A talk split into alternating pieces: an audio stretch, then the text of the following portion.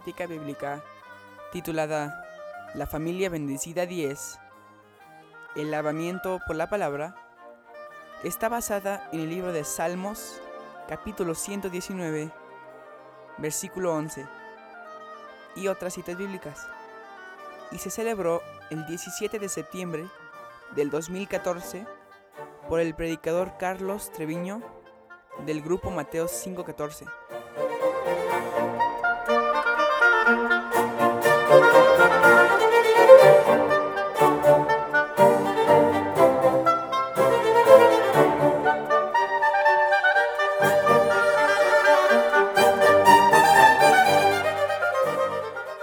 Vamos a, vamos a orar, vamos a pedirle al Señor que nos dé una enseñanza eh, maravillosa para nuestro corazón en esta, en esta mañana sobre la familia bendecida.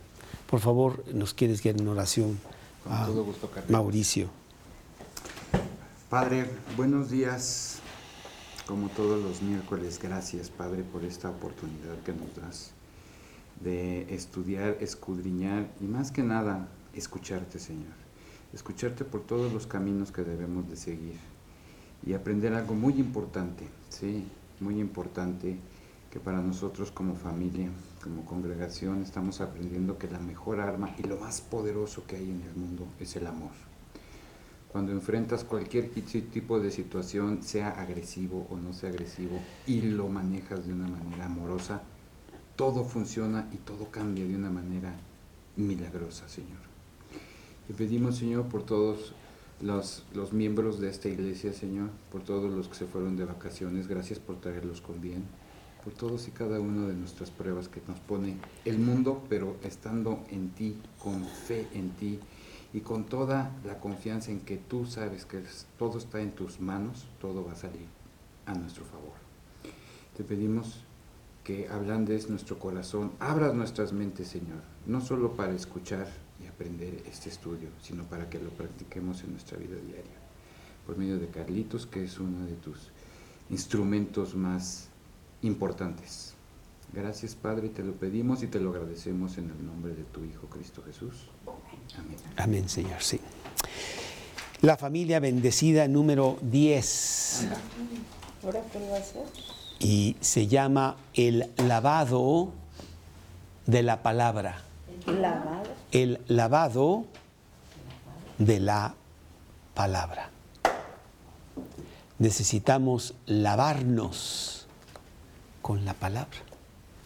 Y ahorita vamos a explicar este concepto de el lavado de la palabra. Hemos realmente ya tenido nueve estudios sobre la familia bendecida y quise hacer un pequeño resumen de ellos. El primero fue el valor de una visión y el número dos fue el fundamento de la fe. El número tres fue buscando prioridades. El número cuatro fue el autor de la autoridad. El número cinco fue valentía en las convicciones. El número seis fue el poder del amor. El número siete, la figura del Padre. El número ocho, la sabiduría de la Madre. Y el número nueve, la salud del corazón. Y en esta ocasión, número 10, vamos a ver el lavado o el lavamiento de la, de la palabra. Para ello vamos a leer Salmos 119, versículo 9. Salmos 119, versículo 9.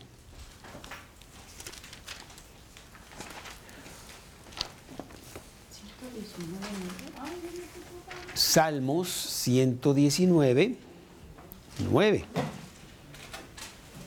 ¿Con qué limpiará el joven su camino? Con guardar tu palabra.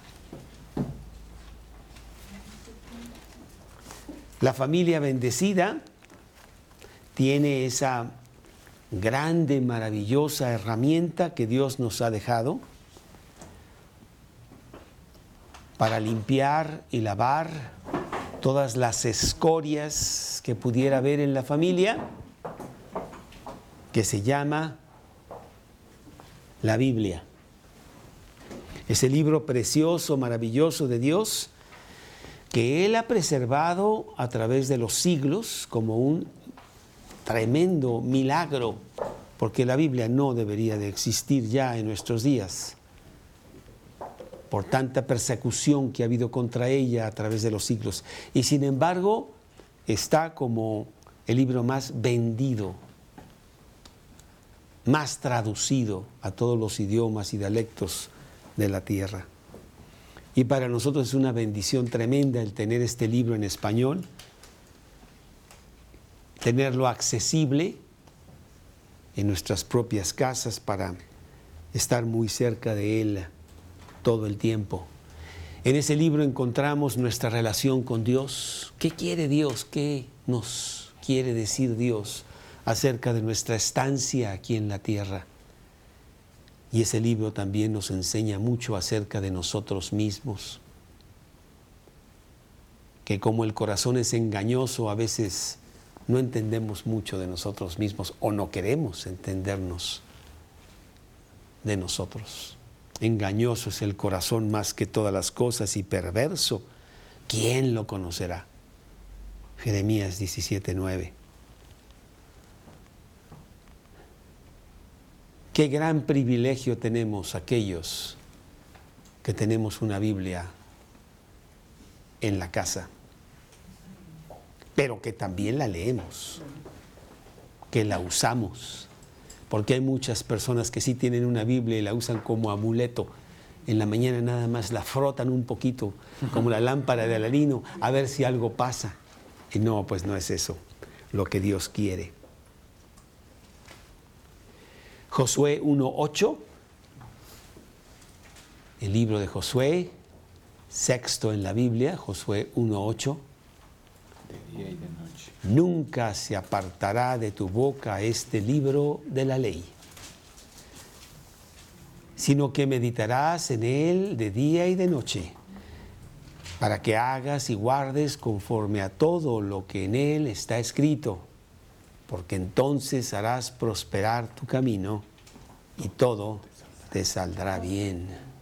Sí, es un versículo espectacular ahí en Josué. Y el Salmo, Salmos 119, 105. No, Salmos 119, 97. Salmos 119, 97. Oh, cuánto amo yo tu ley.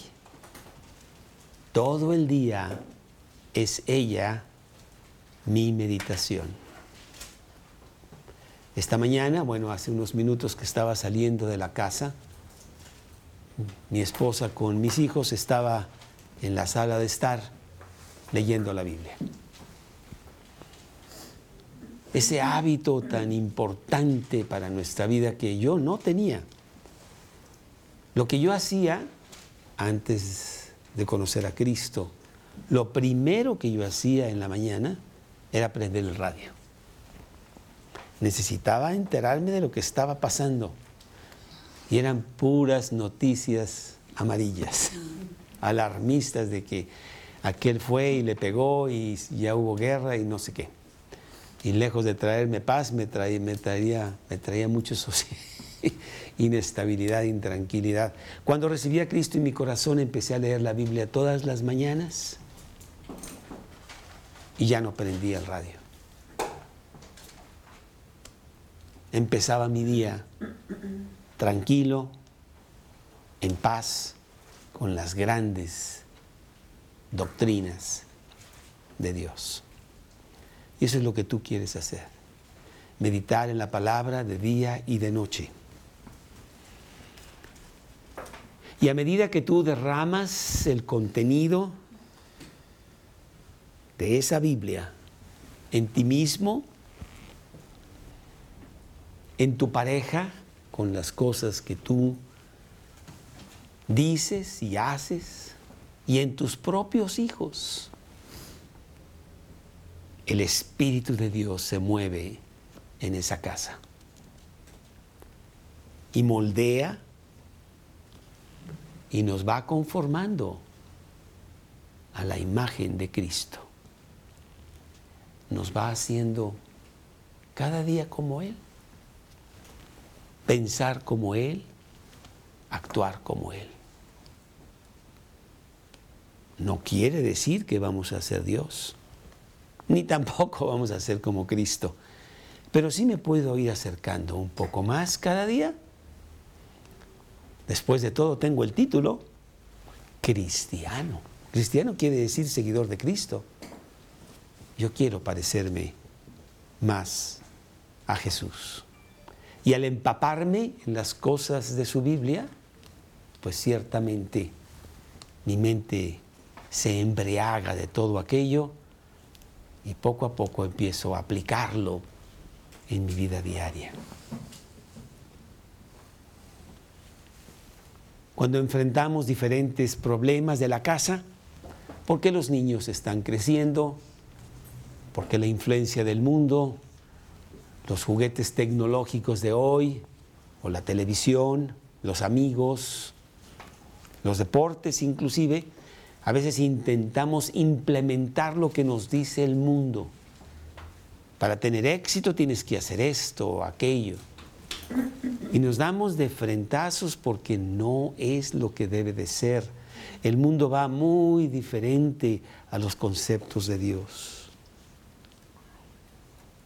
Mejor nos empapamos de los principios de la palabra de Dios y dejamos que esa espada de dos, filos penetre en nuestros corazones haga cirugía profunda en nuestra vida y cambie nuestro corazón. Yo podría preguntarte la fecha de cuando tú recibiste a Cristo. Y nos daríamos cuenta que pasaron muchos años antes de que tú recibieras a Cristo en tu corazón años en donde tú almacenaste muchas ideas que te inculcó el mundo a través de profesores, amigos o la sociedad en general con la filosofía del mundo. Y sabes, hay que empezar a borrar todo eso. Son programas equivocados Y poco a poco quiero que la palabra de Dios se implante en mi corazón sustituyendo todo aquello. Y es mucho trabajo, imagínate tú 30 años, por decir algo, de estar oyendo y estar comiendo y estar viviendo una filosofía contraria. Vienes a Cristo y qué difícil es quitar todo aquello. Yo tengo una hermana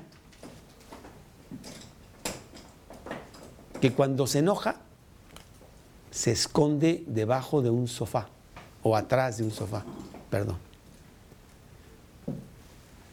Y es cristiana. Y, y estaba preguntándome, ¿por qué haces eso? Porque mi madre lo hizo siempre para preocupar a mi padre. Ahí se escondía por horas. ¿Y dónde estará? Iba a que buscarla. Y ahí estaba ahí. Mi hermana vio eso y mi hermana de una manera instintiva, sin pensarlo, hacía lo mismo. O azotas la puerta, porque esa es la manera como tú expresas tu enojo para que todos sepan. Porque lo viste en la telenovela y lo has visto muchas veces. Y así muchas cosas que traemos, ¿no? Y hay que cambiar todo eso, hay que quitarlo, eso no es lo que dice Dios. Bueno, toma mucho tiempo.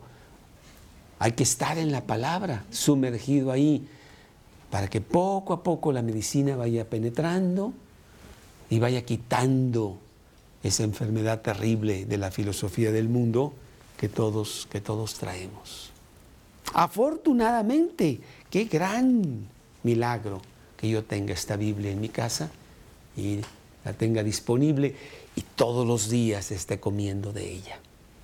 Dime Dios, cúrame, límpiame. Necesito ser lavado con ese zacate, se llamaba. porque realmente hay que tallar mucho. Hebreos 4, Hebreos 4:12. Hebreos capítulo 4, versículo 12. Porque la palabra de Dios, porque la palabra de Dios es viva y eficaz y más cortante que una espada de dos filos.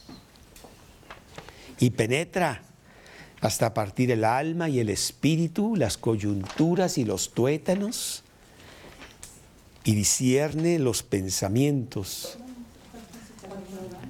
y las intenciones del corazón. Todos los libros llegan al intelecto. La Biblia penetra hasta lo más profundo de tu ser y hace cirugía profunda y realmente limpia. Es un libro espectacular, es un libro único. No hay otro libro que se pudiera acercar por mucho a la palabra a la palabra de Dios. Así, entonces, este libro, la palabra de Dios, debe estar en nuestra casa. Debe regir las cosas de mi casa. Todos nuestros actos, todas nuestras decisiones, nuestras conductas dentro y fuera de la casa deben estar probadas por la palabra de Dios.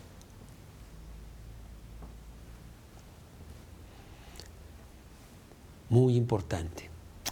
La palabra de Dios es como la niña de mis ojos.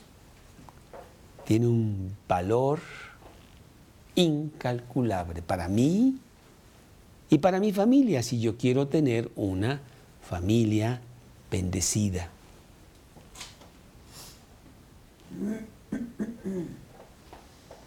Bueno, para ello no es cuestión nada más de tener la Biblia en tu casa. Y a veces veo que en ciertas casas tienen una Biblia que realmente se puede usar para hacer pesas.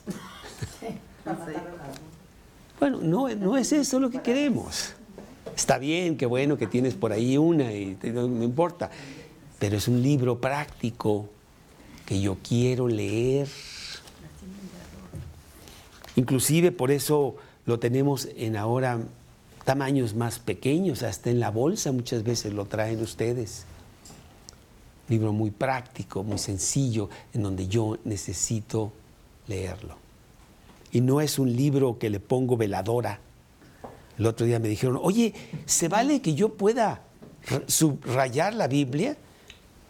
Pues claro, es un libro, nada más es un libro. No es el libro el que veneramos, son los conceptos de Dios que están en el libro. Y si mañana se rompe el libro, pues compras otro. Pero sí es un libro maravilloso que Dios nos ha dejado como un gran regalo de Él para poder comunicarse con, con nosotros. Entonces es un libro que debe de estar en el lugar más prominente de tu casa. para tener una familia bendecida, porque de ahí emanan los principios sobre los cuales se mueve esa casa. No se mueve con la dictadura del padre o los caprichos de la madre.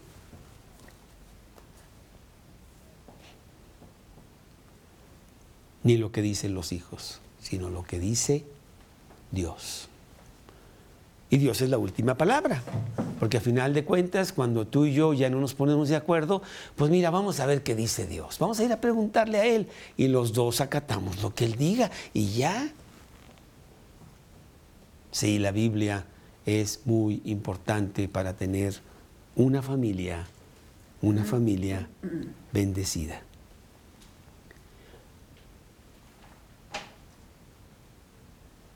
Necesito conocerla profundamente.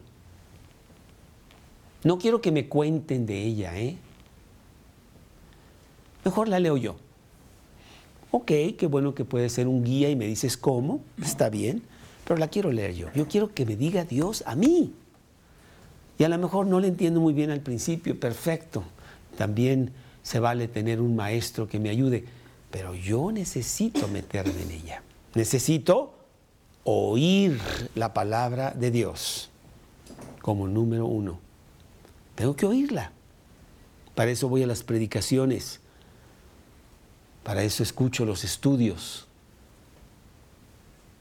Romanos 10, 17. Romanos 10, 17.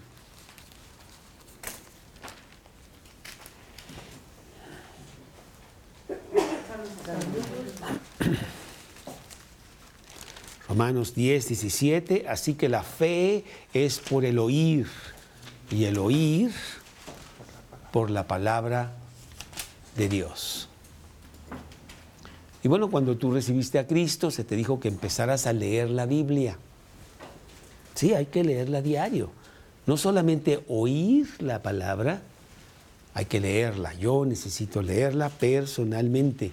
Colosenses 3:16 la palabra de Cristo more abundantemente en vosotros, dice Colosenses 3, 16. Colosenses 3, 16. La palabra de Cristo more en abundancia en vosotros. Qué bonito fue esta mañana, me levanté a las seis y media de la mañana me fui al desayunador, extendí mi Biblia y algunas notas y me puse a leer. ¡Ay, qué refrescante! Para poder después enfrentarse a las situaciones y responsabilidades del día y hacerlo con mucho optimismo, hacerlo con mucha fuerza, porque has estado con Dios, oyendo lo que Él, lo que Él dice. Pero no solamente hay que oír y hay que leer la palabra de Dios, hay que meditar sobre la palabra de Dios. Oír, leer, meditar. Salmos 148. Perdón, Salmos 119, 148. Salmos 119, 148.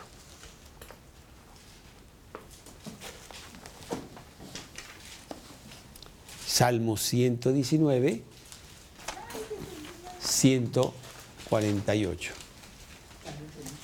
Se anticiparon mis ojos a las vigilias de la noche para meditar en tus mandamientos. Lo que estoy leyendo, lo que estoy oyendo, lo necesito meditar. ¿Por qué dice eso? ¿Cómo lo aplico en mi vida? ¿Qué importancia tiene para mí? Y no solamente es ah, oír, leer y meditar, es también estudiar la palabra de Dios. Necesito estudiarla. Necesito conocer bien esas doctrinas. Pues si lo voy a poner en mi casa, pues primero tengo que saber cuáles, ¿no? Segunda de Timoteo 2.15. Segunda de Timoteo 2, 2.15.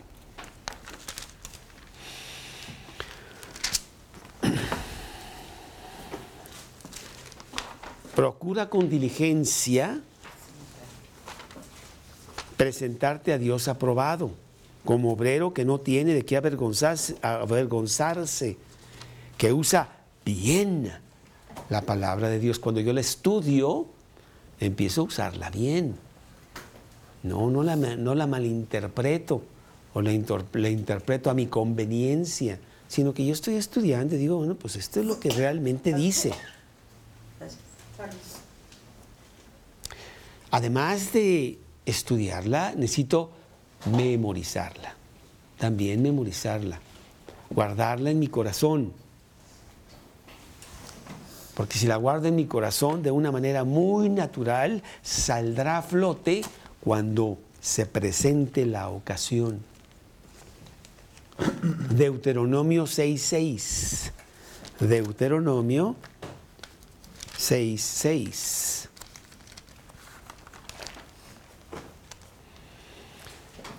Deuteronomio 6.6, el quinto libro de la Biblia.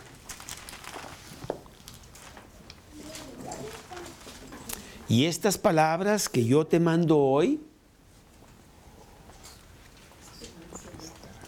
estarán sobre tu corazón y las repetirás a tus hijos y hablarás de ellas estando en tu casa y andando por el camino y al acostarte y cuando te levantes.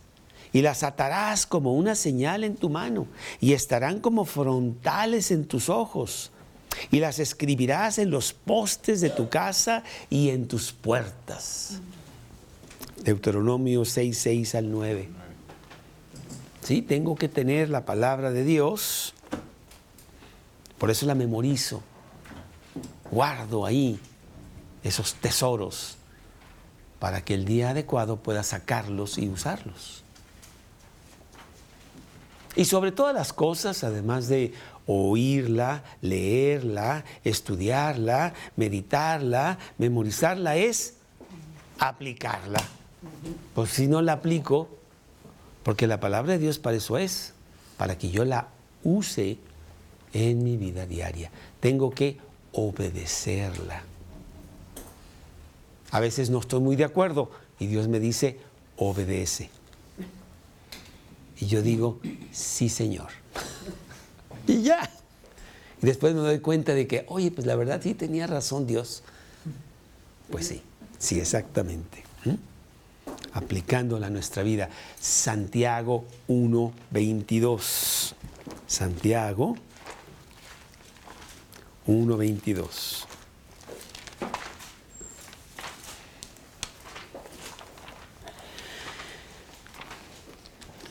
Allá muy atrás en la Biblia, uno de los últimos libros es Santiago. Santiago 1.22. Pero sed hacedores de la palabra y no tan solamente oidores, engañándoos a vosotros mismos. No seas como el tipo que va a la universidad y siempre está de oyente. Pues sí, pero no va a tener ninguna calificación, no sirve de nada.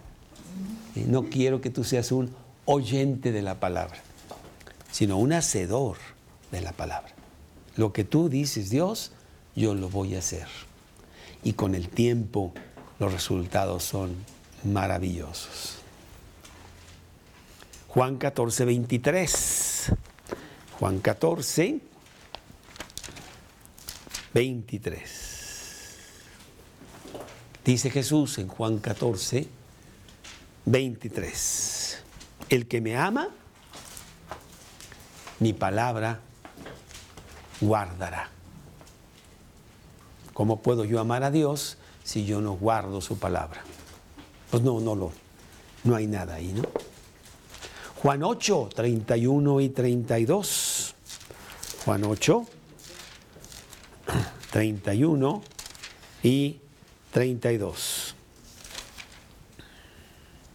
Dijo entonces Jesús a los judíos que habían creído en él. Juan 8, 31 y 32. Si vosotros permaneciereis en mi palabra, seréis verdaderamente mis discípulos y conoceréis la verdad y la verdad os hará libres. Qué maravilloso versículo. Dios, ¿puedo yo estar libre de este terrible enemigo que yo traigo adentro? ¿Sí? ¿De veras me puedo deshacer de él? Así es, si permaneciereis en mi palabra. Uf, qué gran descubrimiento, Qué gran descubrimiento. Pues entonces la palabra de Dios es muy importante. Deuteronomio del 1 al 6. Deuteronomio, quinto libro de la Biblia. Deuteronomio 28 del 1 al 6. Deuteronomio 1 del 1 al 6. 28. 28. Del 1 al 6. Sí, exactamente. Perdón.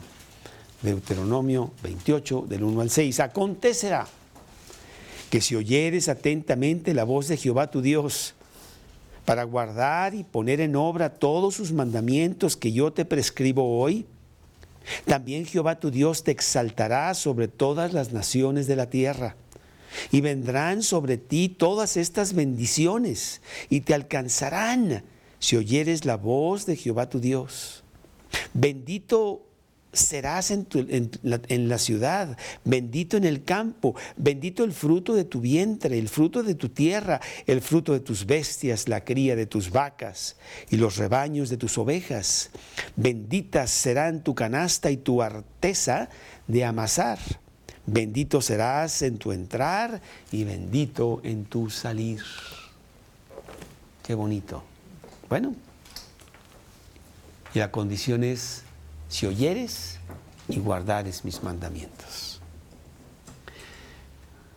Una familia bendecida tiene una Biblia abierta en su casa. Tiene una Biblia en sus corazones para usarla diariamente como parte importante de la casa. Es una antorcha viva cuando no había luz, era como la manera como había luz, ¿verdad? Una antorcha que prendían y alumbraba alrededor, alumbra en lugar oscuro, dentro de la casa y fuera de la casa. Filipenses 2, 15 y 16. Filipenses 2, 15 y 16. En el Nuevo Testamento Filipenses, capítulo 2, 15 y 16.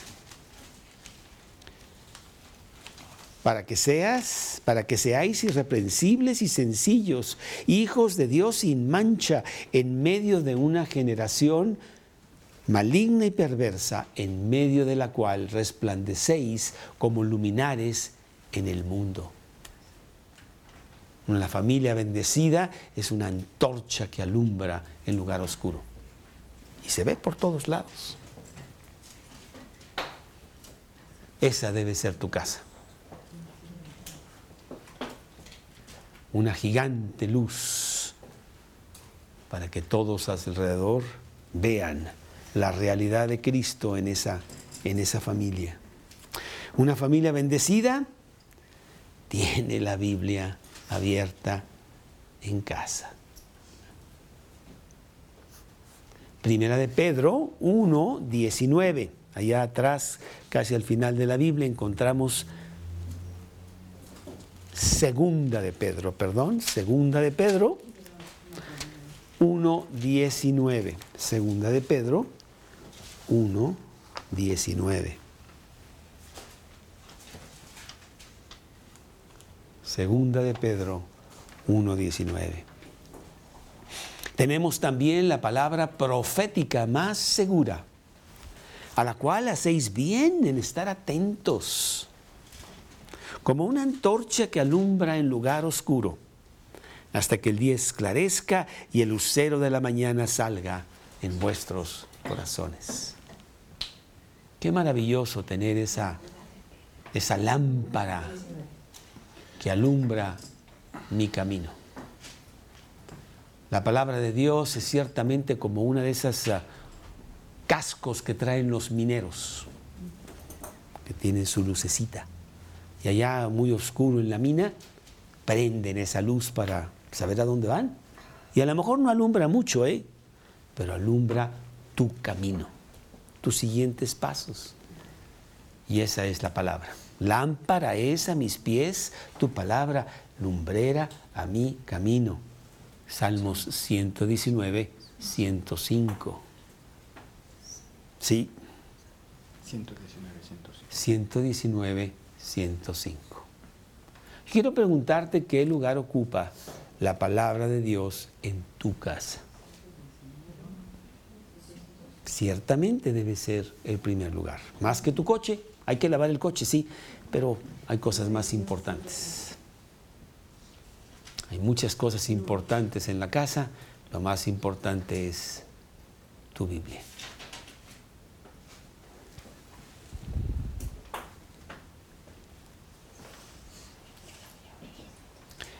¿Qué tanto se aplica la Biblia en tu actividad diaria en tu casa? En mi casa tenemos que estar recordando la Biblia cada cinco minutos. ¿Por qué le pegaste a tu hermano? ¿Qué dice la Biblia? No, que fue, que dijo él y que yo y que... A ver, vamos a ver. A ver. Oye, ven para acá. ¿Por qué le dijiste a tu hermano? Ay, bueno, todo el día. Es el tema principal ahí en la casa. El mediador. A ver, ¿qué dice Dios? Importantísimo.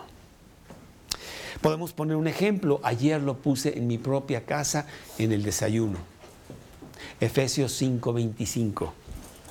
Efesios 5, no, perdón, es 4. Tiene que ser 4.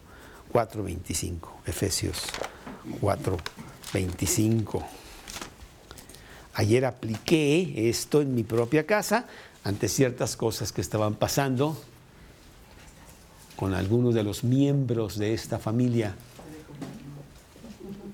de casa. Por lo cual, desechando la mentira, hablad verdad cada uno con su prójimo, porque somos miembros los unos de los otros. Entonces hablé de la mentira. La mentira tiene muchas facetas. La mentira es decir la mitad de la verdad. La mentira es exagerar. La mentira es añadirle algo a la verdad.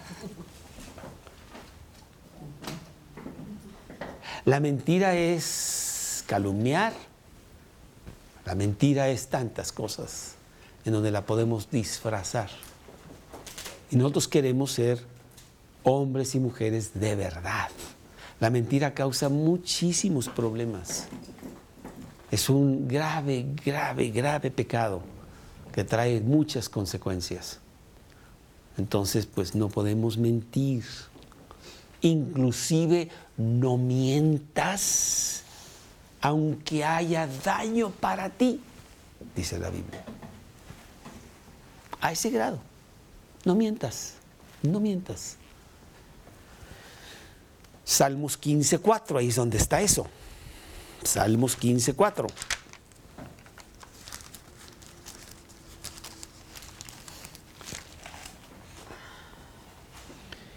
El último pedacito del Salmo 15.4 dice, el que aún jurando en daño suyo, no por eso cambia. Salmos 15.4, el último pedacito. El que aún jurando en daño suyo, no por eso cambia. Papá, si digo la verdad, me va a ir muy mal. De todas maneras debe decir la verdad. Bueno, estaba aplicando los conceptos de la palabra en nuestra casa. Para ser una familia bendecida, qué importante que tú tengas la Biblia abierta en tu casa. Proverbios 23, 23. Proverbios 23, 23. Compra la verdad y no la vendas, dice la Biblia. Proverbios 23, 23. La verdad no se vende. Tengo el caso de un padre que tuvo que ir a testificar de que su hijo había hecho ciertas cosas y testificó contra su hijo. Tengo que hacerlo. Es lo que dice. No puedo mentir. Le va a ir como en feria al hijo, ¿eh? le va a ir muy mal. Lo van a meter a la cárcel por lo que yo estoy testificando. Pero es que esa es la verdad. No puedo cambiar eso. Y lo tengo que hacer. Necesito ser un hombre de verdad. Y para ello necesito tener una Biblia, una Biblia abierta. Necesitamos pues tener esas experiencias diarias de lo que dice la palabra de Dios. Otro ejemplo, Efesios 4:32, ahí mismo en ese libro, Efesios 4:32, que en mi casa mucho se necesita. Efesios 4:32.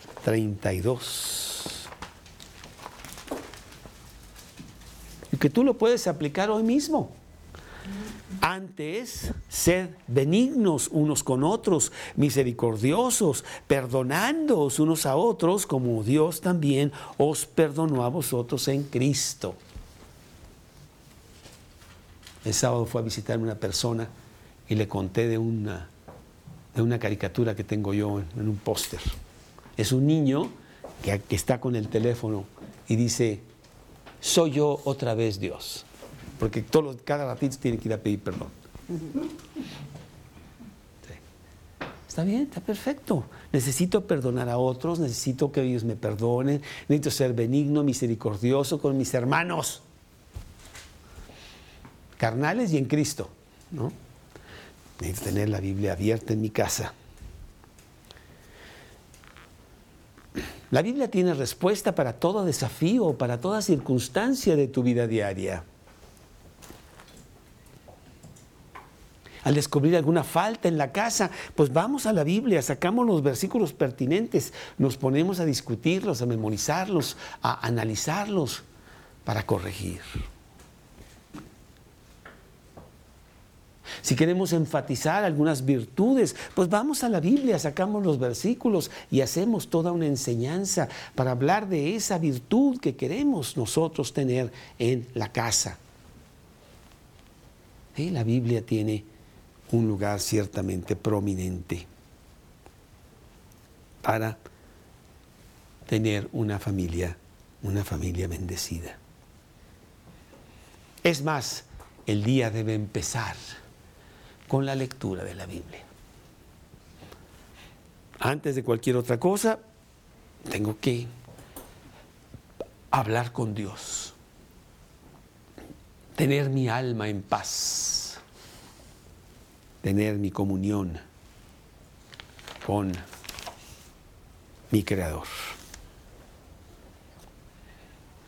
Y ese hábito lo queremos implantar en toda la familia para que después, cuando ellos ya no estén en la casa y tengan sus propias familias, ellos también hagan lo mismo con sus hijos. Y a lo mejor no podemos cambiar el mundo, pero podemos cambiar parte cuando nuestras propias familias. Y que ellos sean la antorcha también para otras familias más adelante. Necesitamos entender que así como desayunamos porque el cuerpo lo necesita, también nuestra alma necesita su desayuno. Necesita su comida diaria. Primera de Pedro 2.2. Primera de Pedro 2.2. Desead como niños recién nacidos la leche espiritual no adulterada, para que por ella crezcáis para salvación. Primera de Pedro 2, 2, 2. En realidad no puede haber algo más importante en tu vida. No puede haber algo más importante en tu familia a quien tú tanto quieres y por quien pues estás dando tu vida. Dales la palabra de Dios. Que ella rija tu casa. Porque al final de cuentas será lo único importante en la vida. Mateo 24, 35.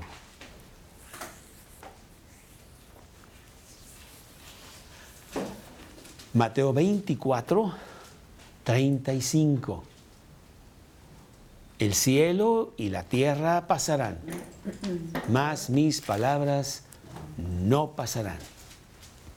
Y cómo se ridiculiza la Biblia en estos días. Ahora que estuvimos en este juicio en Estados Unidos, no hace ni 50 años. Los juicios orales en Estados Unidos siempre, siempre han estado y, juraban sobre la Biblia. Dice usted decir la verdad, solo la verdad y nada más que la verdad y que lo ayude Dios y con la Biblia en la mano. Sí, ya quitaron eso. Ya lo quitaron, ya. Porque algunas personas dicen que la Biblia no y, y hay cada día más de eso. Pues qué necios somos. Porque la Biblia es la medida absoluta en donde, de donde nos medimos. Bueno. Prepara pues tu día empezando con Dios. Prepara pues el día de tu familia empezando con, con Dios. Salmos 5, 3. Salmos 5, 3.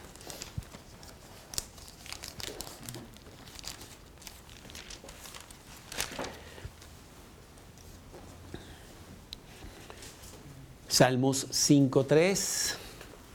Oh Jehová, de mañana oirás mi voz. De mañana me presentaré delante de ti y esperaré. Marcos 1.35. Marcos 1.35.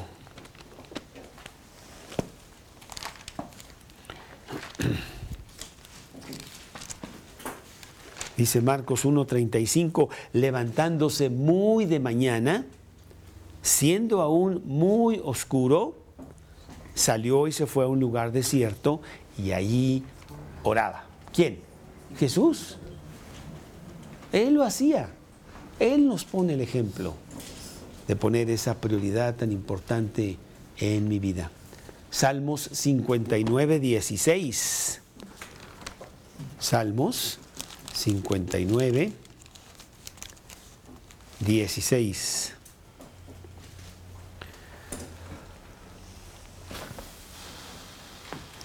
Salmo 59, 16. Pero yo cantaré de tu poder y alabaré de mañana tu misericordia, porque has sido mi amparo y refugio en el día de mi angustia.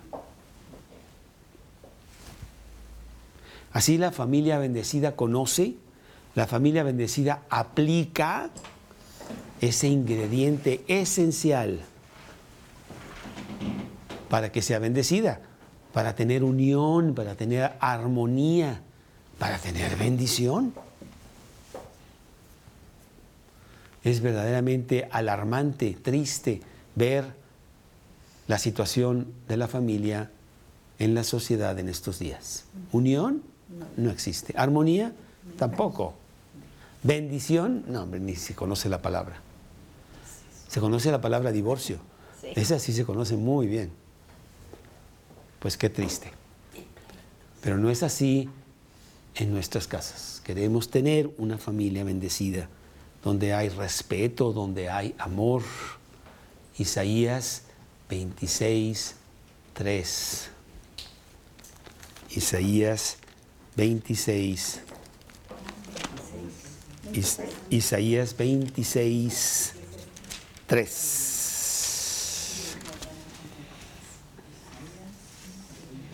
Isaías 26, 3. Tú guardarás en completa paz aquel cuyo pensamiento en ti persevera. Y el 4, confiad en Jehová perpetuamente, porque en Jehová el Señor está la fortaleza de los siglos. Pues hay paz en casa. No, eso no quiere decir que no hay problemas. Pero son desafíos, son para depender de Dios. Hay armonía, hay unión, hay respeto, hay amor, hay paz, hay bendición. Una familia bendecida con una Biblia en casa. Necesitamos lavarnos en la palabra. No sé si tú nada más te bañas los sábados o te bañas todos los días. Pero, pues sí hay que, hay que bañarse, ¿verdad? hay que más o menos estar limpio, cuando menos para, en consideración con los demás, o comprar un perfume en Liverpool, no sé. Sí. Pues es exactamente lo que tiene que pasar también con nuestra alma. Necesitamos bañarla, necesitamos limpiarla, necesitamos lavarla. El capitán de la casa, que son los papás, tienen esa responsabilidad de asegurarse del baño diario de los corazones de todos los miembros de la familia en la palabra de Dios. Mis hijos, no sé, yo que piensan que cobran por bañarse, entonces a veces no se bañan tanto. Pero no, tienen que bañarse, corporalmente y más espiritualmente. Efesios 5, 26 y 27. Efesios 5, 26 y 27.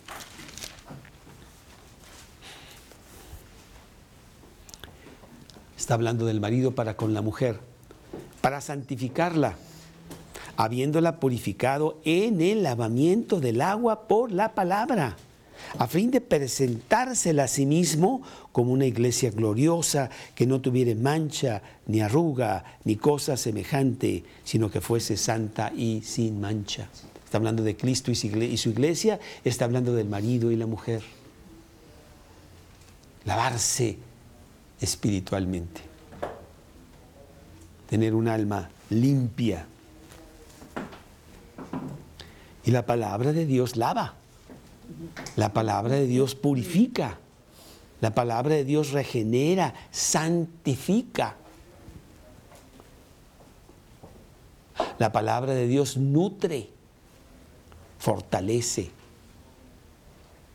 nuestro corazón.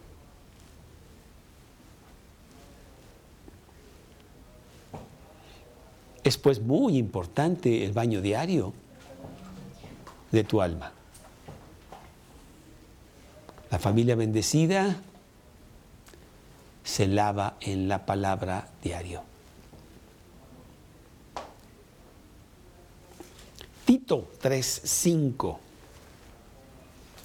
Después de Efesios, más adelante, yendo hacia el fin de la Biblia, está el libro de Tito 3, 5.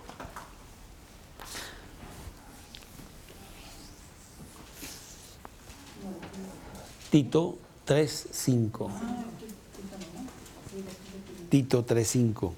Nos salvó no por obras de justicia que hubiésemos nosotros hecho, sino por su misericordia, por el lavamiento de la regeneración y por la renovación en el Espíritu Santo. ¿Nos lavó? Sencillamente nos lavó. Hebreos 10, 22. Continúas unas hojas más adelante, estamos en el libro de Hebreos, capítulo 10, versículo 22. Hebreos 10, 22. Acerquémonos con corazón sincero, en plena certidumbre de fe, purificados los corazones de al mala conciencia y lavados los cuerpos con agua pura. Lavarse, presentarnos ante Dios limpios. Inclusive en el Antiguo Testamento era un requerimiento. Tú no puedes presentarte ante Dios, ante Dios sucio. Vamos a verlo. Éxodo 40, 12. Segundo libro de la Biblia, Éxodo, capítulo 40. Terminado el tabernáculo, el sumo sacerdote se va a presentar ante Dios. Éxodo 40, 12.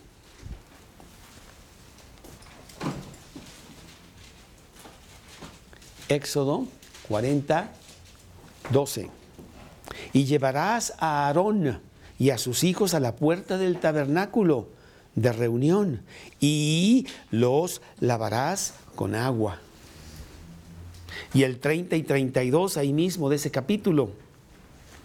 Y puso la fuente entre el tabernáculo de reunión y el altar, y puso en ella agua para lavar.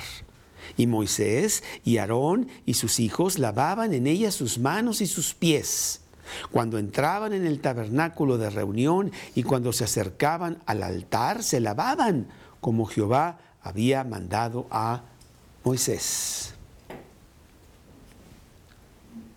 Necesito lavarme en la palabra diariamente. La familia bendecida es una familia limpia. Salud.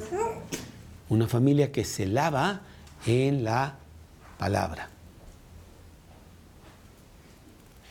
Bueno, el, el nuevo nacimiento quiere decir eso. Cuando tú vienes a Cristo, lo primero que Él hace es cambia tu corazón. No solamente está sucio, está podrido. Me dice, no, no, no, ya no lo voy a lavar. Mejor te a dar uno nuevo, porque la verdad, ahora tuvimos un problemita ahí con, con la computadora de uno de los chicos y entonces la llevamos y no sé qué, y se tardaron seis meses en, en resolver el problema los señores fabricantes y dijeron, ¿sabes qué? Te vamos a dar una nueva. Porque está en enredo ahí ya todo ahí. Mejor te vamos a dar una nueva. Bueno, salió benéfico porque nos dieron una nueva, pero ya no podían ni repararla. Estaba muy mal. Y así a veces, pues nuestro corazón cuando venimos a Cristo está tan mal que Dios dice, mejor te doy uno nuevo. ya. Y te lo doy con garantía. Porque el que tienes ya está para llorar. Ezequiel 36.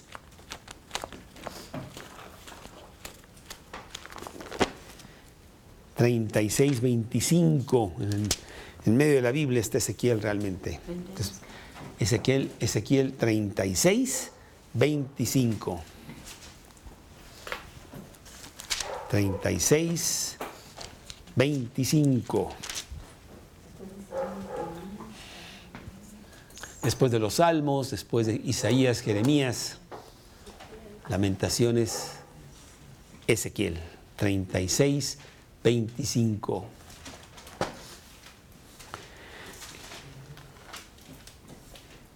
Ezequiel 26, 36, 25 dice, esparciré sobre vosotros agua limpia y seréis limpiados. De todas vuestras inmundicias y de todos vuestros ídolos os limpiaré. Os daré corazón nuevo y pondré espíritu nuevo dentro de vosotros y quitaré de, vuestra carne el corazón de piedra y os daré un corazón de carne. ¿Sí? El lavamiento por la palabra. Una familia bendecida es una familia que huele a limpio Hueles todavía el jabón, así, ¡ah, qué sabroso! Se acaba de bañar.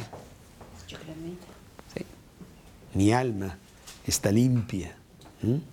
¿Sí? Juan capítulo 13, en el versículo 5, Jesús dándole una enseñanza importante a los discípulos, lavándoles los pies. Juan 13. Juan 13, 5. Luego puso agua en un lebrillo y comenzó a lavar los pies de los discípulos y a enjugar, enjuagarlos con la toalla, enjugarlos con la toalla con que estaba ceñido. Versículo 10. Dijo Jesús, el que está lavado, no necesita lavárselos, sino lavarse los pies, pues está todo limpio y vosotros limpios estáis, aunque no todos. Cuando tú recibes a Cristo en tu corazón, Él te limpia. Pero con la vida diaria, ay, te ensucias. Te ensucias los pies, te ensucias las manos. Bueno, pues hay que lavarse. Pero ya estás limpio, pero necesitas lavarte. Necesitamos el baño diario de la palabra. Y una familia bendecida tiene ese hábito y se esmera en que ese hábito exista en todos los miembros de la casa. Y claro, como algunas de ustedes dicen, oye, yo no puedo exigirle ya a ciertos miembros de la familia, ay, que es muy difícil. Está bien, está bien, está bien, no se los vas a exigir. Se los vas a mostrar con tu vida, los cambios que tú tienes tan maravillosos, y ellos se van a convencer, a convencer solos. Y dirán, oye, yo también me quiero bañar. ¿Habrá agua caliente? Ah, yo también. ¿eh? Y pronto tú los traes a que hagan lo mismo. Una familia bendecida, llena de bendición por tener la palabra de Dios. La familia bendecida se baña diario en la palabra. Así va a ver con claridad las cosas de Dios. Los que ustedes tienen lentes, yo me acuerdo cómo mi padre tenía sus lentes, pero siempre estaban empañados y sucios. Y entonces ya las poníamos en agua así y se los ponía. Ah, mira qué. Ah, sí, ahora veo muy bien. Pues es que no los habías lavado. Está nublado. Sí. Así es también nuestra vida. Se nubla con suciedad, ya no vemos bien. Juan capítulo 9. Juan capítulo 9, versículo 6. Juan 9, 6.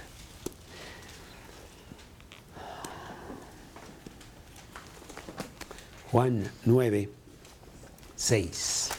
Dicho esto, escupió en tierra e hizo lodo con la saliva y untó con él lodo y untó con él lodo los ojos del ciego. Y le dijo, ve y lávate al estanque de Siloé, que traducido es enviado. Entonces fue y se lavó y regresó viendo. ¿Sí? Dios quiere que nosotros tengamos una vista perfecta, habiendo lavado nuestra vida. ¿Mm? Cuando yo era pequeño, tendría 10, 12 años, mi mamá nos hacía que nosotros ayudáramos en el quehacer diario. Yo tenía que no barrer, eso lo hacía mi hermana. Yo trapeaba. Y entonces me daba una cubeta de agua y no sé, había una cosa que se llamaba pinoli. Y entonces yo tenía que echar ahí, lavar la casa. Muy importante, asear la casa. Va a venir tu papá a comer y mira cómo está la casa. Y nosotros no hacemos eso, eso con nuestra vida espiritual. Hay que asear la casa, hay que trapear el, alma, mira más cómo la tienes. El lavamiento con, con la palabra. Primera de Corintios, capítulo 7, versículo 1. Primera de Corintios 7, segunda de Corintios, perdón, segunda de Corintios 7, 1. Segunda, segunda de Corintios 7, 1. Así que, amados, puesto que tenemos tales promesas, limpiémonos de toda contaminación de carne y de espíritu, perfeccionando la santidad en el temor de Dios. Limpiémonos de toda contaminación. Segunda de Timoteo 2, 21. Segunda de Timoteo 2, 21.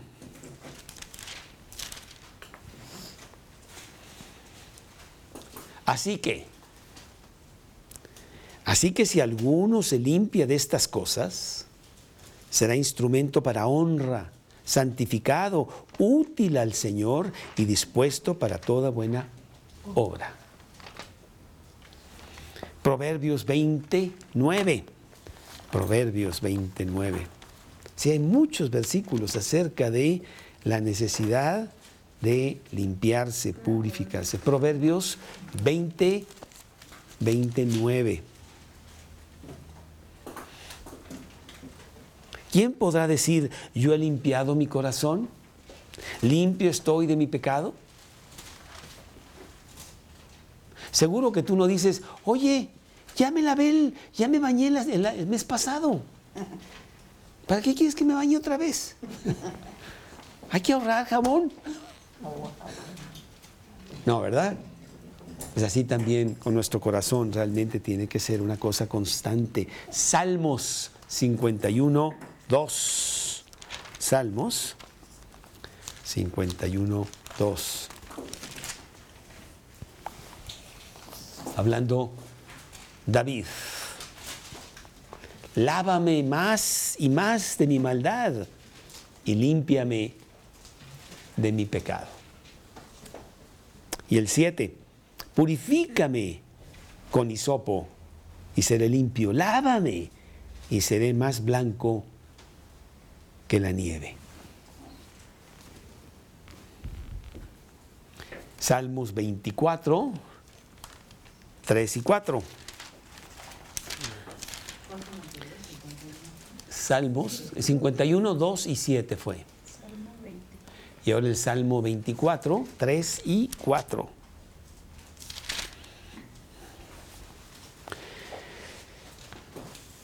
¿Quién subirá al monte de Jehová?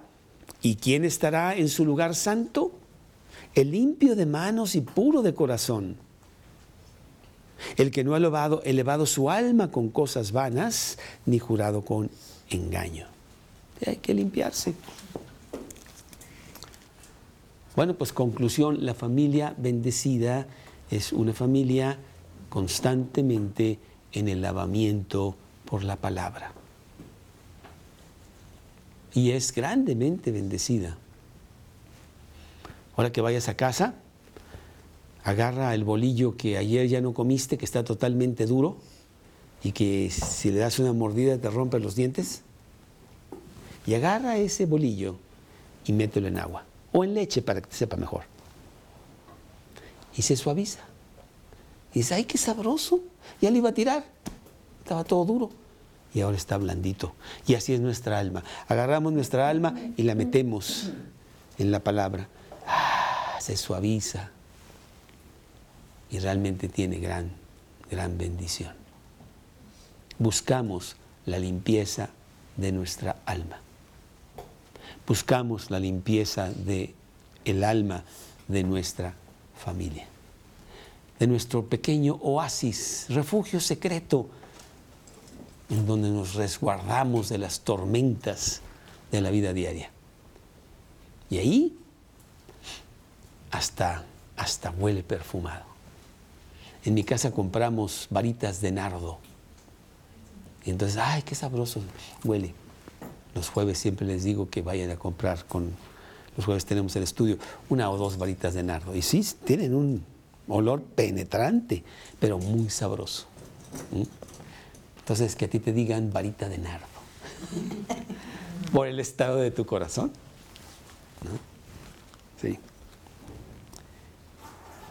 Mateo 5, 8. Mateo 5, 8.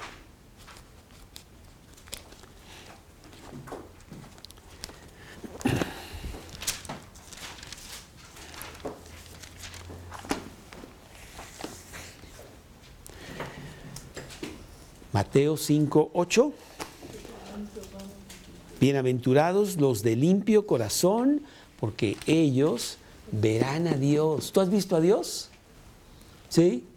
La verdad es que sí.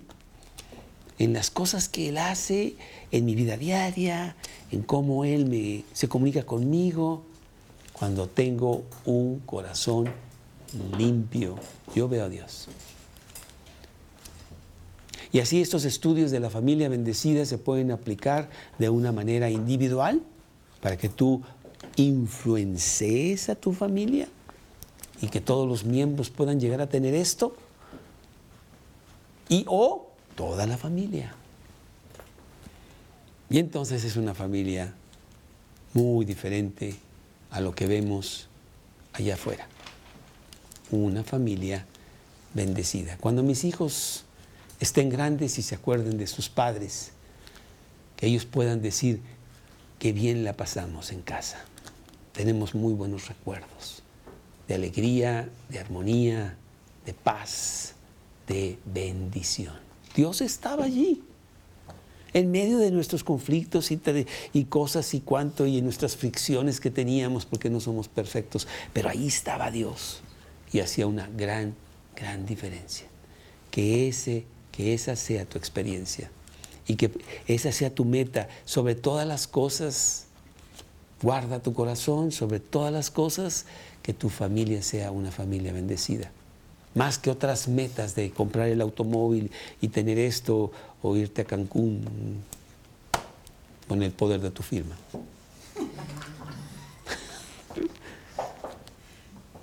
Mejor con el poder de tu corazón cambiar a tu familia y que sea una familia bendecida. Sí se puede, independientemente que a lo mejor los restos de tu familia o muchos de ellos no estén leyendo la Biblia, no quieran saber nada de Cristo, no importa. Entonces la antorcha que llevas eso a tu casa. Y se derrama, ¿eh? La luz corre, no tiene obstáculos. A 300 mil kilómetros por segundo, ¡fum! Y entras tú y de repente ya se iluminó el cuarto. Ahí viene una persona feliz, limpia, sencilla, no complicada, siempre con una, con una tina de agua, porque es bombera, siempre apagando fuegos. Muy sencillo. Ah, qué rico que ya llegó. Así eres tú. La familia bendecida, número 10. Señor, te damos gracias por tantos principios, enseñanzas tan maravillosas y preciosas que nos das y que son totalmente alcanzables. No estamos hablando de teoría ni estamos hablando de utopía, sino es algo muy práctico, muy sencillo que tú quieres para nuestra vida diaria. Una familia bendecida que empieza con nosotros mismos, derramando en todos ellos lo que tú has derramado en nuestro corazón. Señor, que eso también redunde en poder hablarles de Cristo a tantas personas allá afuera,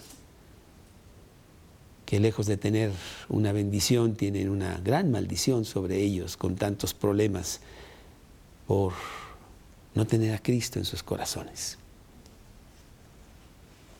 Que seamos los pregoneros, los predicadores, para llevar tu palabra a todas estas gentes.